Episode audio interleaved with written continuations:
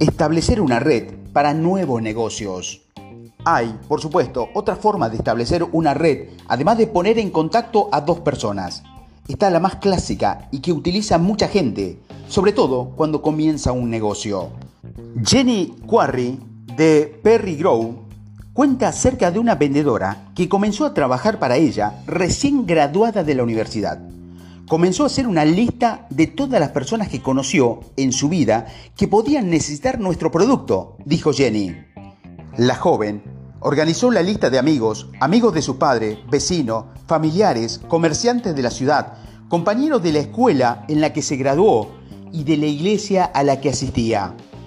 Comenzó a hablar con el círculo más cercano de amistades y preguntaba a cada una de ellas si podían usar su servicio. Después le preguntaba si le, podían dar cinco nombres para llamar. Establecer redes es una cuestión de sentido común. Nadie puede conocer todos a todos lo que necesitan conocer. Si ayudas a otra persona, la mayoría estará feliz de poder ayudarte cuando lo necesite.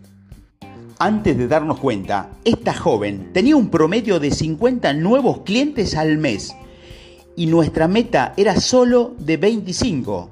No solo eso, continuó estableciendo relaciones dentro de la empresa.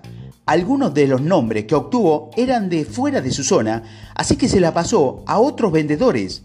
Luego comprobamos que ellos hubieran hecho el seguimiento. No tenía ningún beneficio por esa venta, simplemente le interesaba que toda la división rindiera mejor. Establecer redes significa sintonizar con quienes te encuentran en cualquier clase de circunstancia sea en los negocios, trabajando o en la vida personal.